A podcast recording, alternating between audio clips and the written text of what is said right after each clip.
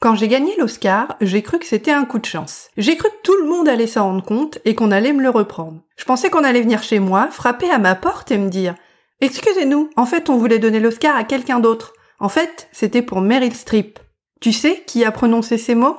Jodie Foster, Oscar de la meilleure actrice en 88 pour le film Les Accusés, puis re-Oscar de la meilleure actrice pour son rôle de Clarice Starling dans le très connu Le silence des agneaux qui est sorti en 91. Apparemment victime du syndrome de l'imposteur, maladie très répandue chez les femmes, et qui se traduit par un sentiment de doute et d'insécurité, où une personne a peur que son incompétence soit révélée au grand jour, Jodie Foster n'en est pas moins une actrice au jeu remarquable, dont le talent n'a pas échappé à ses pairs de l'Académie des arts et des sciences du cinéma, prestigieuse organisation qui désigne chaque année les heureux lauréats des Oscars convoités. Pourquoi je te raconte cette anecdote? Parce que même si Jodie Foster se sent illégitime à recevoir son Oscar, ça ne signifie pas pour autant qu'elle ne l'a pas amplement mérité. Dans cet épisode du podcast Tu as le pouvoir, je réponds à l'interrogation d'Isabelle, qui m'a posé la question suivante par email. Comment me sentir légitime? Dans cet épisode, tu apprends ce qu'est exactement le sentiment de légitimité, quelles sont les raisons qui font que tu te sens illégitime,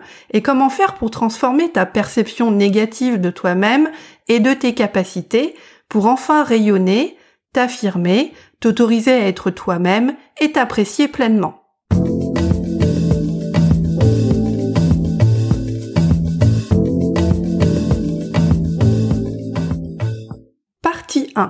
Se sentir légitime, ça veut dire quoi exactement? C'est très simple. Le sentiment de légitimité, d'un point de vue psychologique, désigne la perception que toi tu as de ton droit ou de ta capacité à prendre ta place ou à occuper un rôle spécifique dans un contexte donné. Le mot-clé dans cette définition que je viens de te donner, c'est le mot perception. Il est très important. Je répète cette partie de la définition.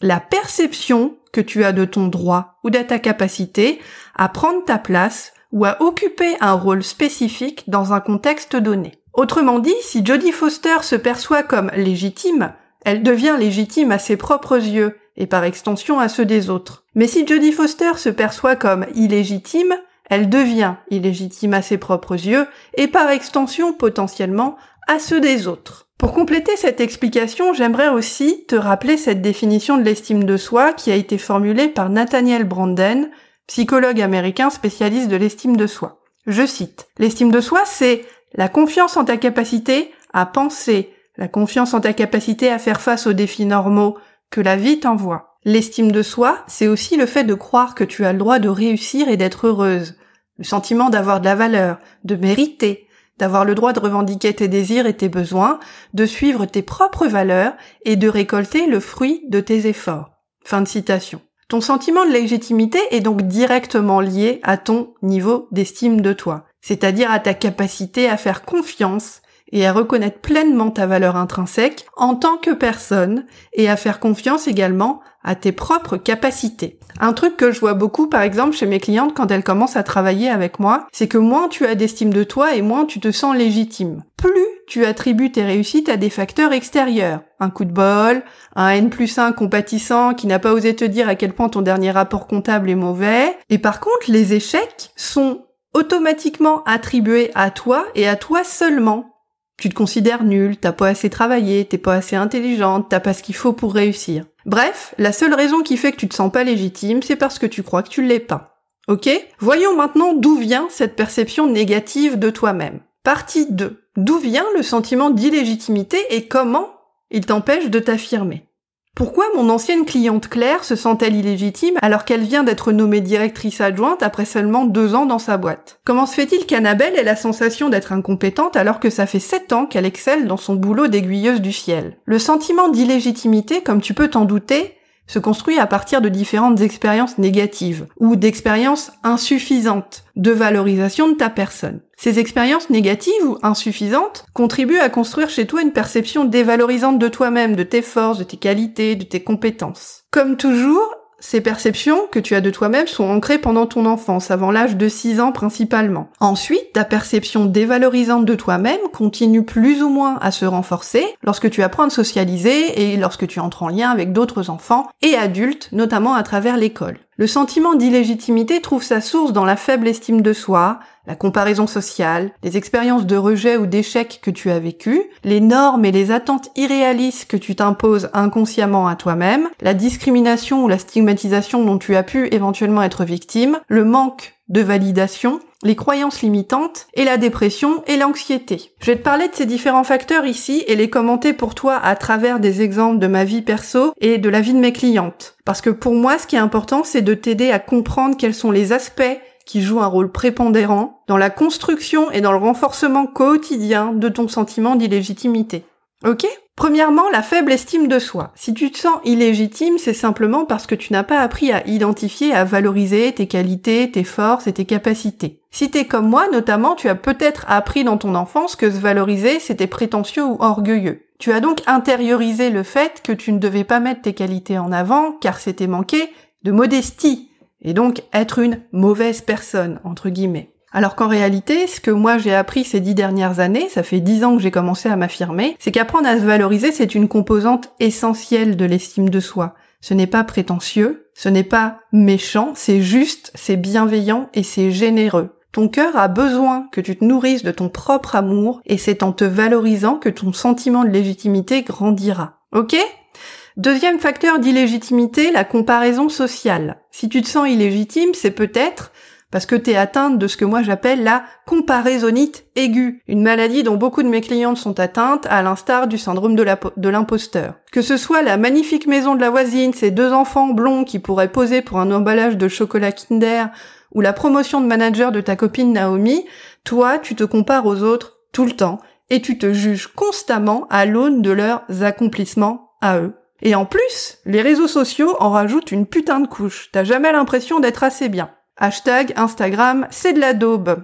Troisième facteur qui peut jouer dans la construction de ton sentiment d'illégitimité, les expériences de rejet ou d'échec. Évidemment, ces expériences de rejet ou d'échec sont très violentes pour le petit enfant, en particulier lorsque c'est papa ou maman qui en est à l'origine. Léa, mon ancienne cliente par exemple, souffrait d'un sentiment chronique d'être illégitime parce qu'elle était une enfant non désirée. Et dans son enfance, sa maman, à Léa, qui était très déprimée, lui répétait souvent que si Léa n'était pas née, elle aurait eu une vie plus facile. La pauvre Léa, toute petite, a appris à croire que son existence même était une gêne pour sa propre mère. Comment se sentir légitime dans ce cas-là lorsqu'on a entendu ça à l'âge de 6 ans? Heureusement, grâce à son travail avec moi, elle a réussi à guérir cette blessure d'enfance pour commencer enfin à se sentir à sa place et à la hauteur. Quatrième facteur d'illégitimité, les normes et les attentes irréalistes. C'est facile de ne pas se sentir à la hauteur lorsque notamment on a appris à travers notre éducation scolaire et le perfectionnisme inculqué via l'éducation scolaire que si on avait des bonnes notes 10 sur 10 au contrôle d'histoire, on était plus intelligent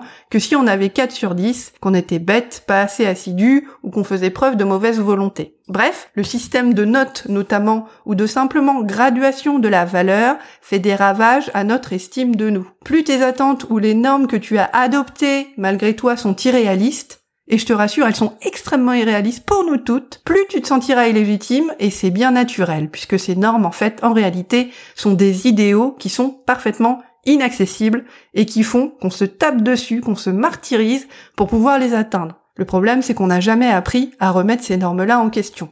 Mais, la vraie question que toi tu dois te poser, c'est d'abord, est-ce que ces normes et ces attentes que j'ai appris à suivre quand j'étais gosse, est-ce qu'elles sont bonnes pour moi? Est-ce qu'elles sont réalistes? Est-ce qu'elles sont accessibles? Est-ce que j'ai vraiment envie d'accéder à ça? Cinquième facteur de construction du sentiment d'illégitimité, la discrimination et la stigmatisation. Par exemple, moi, entre l'âge de 9 ans et l'âge de 16 ans, âge auquel je me suis enfuie du domicile de ma mère qui est alcoolique, et euh, donc je me suis enfuie à l'âge de 16 ans parce que c'était insupportable, donc je me suis cassée. Entre l'âge de 9 ans et de 16 ans, j'ai été victime de harcèlement moral systématique de la part de mon beau-père Pascal, qui est alcoolique et très méchant. Et ce mec-là, il avait pour l'habitude de se tenir derrière la porte de ma chambre quand j'étais euh, ado, en pleine nuit, alors qu'il était complètement bourré, et il m'empêchait de dormir en me répétant en boucle des trucs dégueulasses, comme tu ne vaux rien, t'es qu'une moins que rien, tu y arriveras jamais dans la vie, mais pour qui est-ce que tu te prends, t'es moche, t'es conne, etc., etc. Dévalorisation, mépris, paroles insultantes et dégradantes. J'ai passé une partie de mon enfance et de mon adolescence à essayer de me protéger de ce genre d'abus que j'ai tout de même intériorisé malgré moi. Ce type de mauvais traitement est évidemment dévastateur pour l'estime de soi et pour son propre sentiment de légitimité. Facteur numéro 6, le manque de valorisation. C'est pas de leur faute, mais force est de constater que certains parents n'ont pas appris à valoriser leurs enfants simplement, à exprimer leurs émotions, à dire bravo, félicitations, tu as réussi. Si dans ton enfance tu ne t'es pas suffisamment senti aimé, accepté et valorisé pour qui tu es, ainsi que pour tes réussites et tes compétences, ton sentiment de légitimité peut en être affecté. Ce serait également le cas si, tes parents, par exemple, avaient euh, un mode d'éducation autoritaire, où tu ne pouvais que peu t'exprimer et où en réalité on te demandait d'obéir sans broncher, ou si tes parents insistaient lourdement, par exemple, sur ce que considéraient comme des défauts chez toi, entre guillemets, pour te permettre de les corriger. Facteur numéro 7 de construction du sentiment d'illégitimité, les croyances limitantes. Il y a dix ans, lorsque j'ai commencé à m'affirmer, par exemple, j'étais enfermée dans une croyance sur moi-même qui me faisait penser j'ai peur d'être rejetée ou abandonnée si je montre qui je suis. Donc j'étais tétanifiée à l'idée de m'affirmer parce que pour moi, toute expression de mes idées, de mes besoins, de mes envies amènerait forcément les autres à me rejeter. Ce qui avait évidemment été le cas dans le cadre de mon enfance traumatisante dont je te parlais tout à l'heure. Cette fausse croyance, ancrée dans mon inconscient par mon enfance, m'a longtemps empêché de me sentir légitime, en particulier lorsque j'ai créé le podcast Tu as le pouvoir que tu es en train d'écouter, et que la petite voix à l'intérieur de ma tête me murmurait mais pour qui tu te prends? Il est nul ton podcast. En plus, t'es même pas podcasteuse professionnelle. Personne va t'écouter. T'es nul, t'es nul, t'es nul. Facteur numéro 8, la dépression et l'anxiété. Et c'est avec celui-ci que je terminerai cette petite liste. La dépression et l'anxiété peuvent aussi évidemment créer un sentiment de ne pas être légitime et alimenter la peur de ne pas être à la hauteur, d'échouer ou d'être vu au grand jour par les autres comme incompétent ou inadéquat. Ok? Comme tu l'auras compris, les facteurs qui sont à l'origine de ton sentiment d'illégitimité, il y en a plein. Ils peuvent se cumuler, ils peuvent s'amalgamer. Heureusement, la solution qui, elle, te permet de te sentir plus légitime, elle est simple et elle est unique. À l'idée de dire non, tu as le souffle court. Et à chaque fois que tu veux t'affirmer devant quelqu'un, ta peur du conflit te fait renoncer. Tu pries pour que personne ne te demande plus jamais rien. Mauvaise nouvelle pour toi malheureusement. Continuer à dire oui aux autres sans t'affirmer ne t'apportera pas la liberté que tu recherches. Vivre en permanence dans la peur du jugement des autres, et te plier en quatre pour eux sans jamais rien dire de peur de les décevoir, c'est usant. Aujourd'hui, tu subis tes relations et les situations où tu dois t'affirmer se transforment en cauchemar parce que tu ignores quoi dire et comment le dire. À quoi ressemblerait ta vie, ma chérie, si tu arrivais à poser des limites aux autres sans manquer de t'évanouir? Je suis Sophia Andrea, coach en estime de soi et la créatrice du podcast Tu as le pouvoir. J'aide les nanas trop gentilles qui veulent s'affirmer dans leurs relations à communiquer avec assurance confiance et sur un pied d'égalité avec les autres afin qu'elles se sentent pleinement légitimes et respectées. Si tu veux t'affranchir de ta peur du jugement des autres et que tu es prête à investir dans ta transformation, réserve ta session révélation gratuite de 30 minutes avec moi en m'envoyant un email à l'adresse sophia s o p h i a on fera connaissance, tu me parleras de toi, de tes rêves, de ce qui t'amène vers moi, et je te dirai si et comment je peux t'aider. Réserve dès maintenant ta session révélation gratuite de 30 minutes avec moi à l'adresse sophia, s o p h i a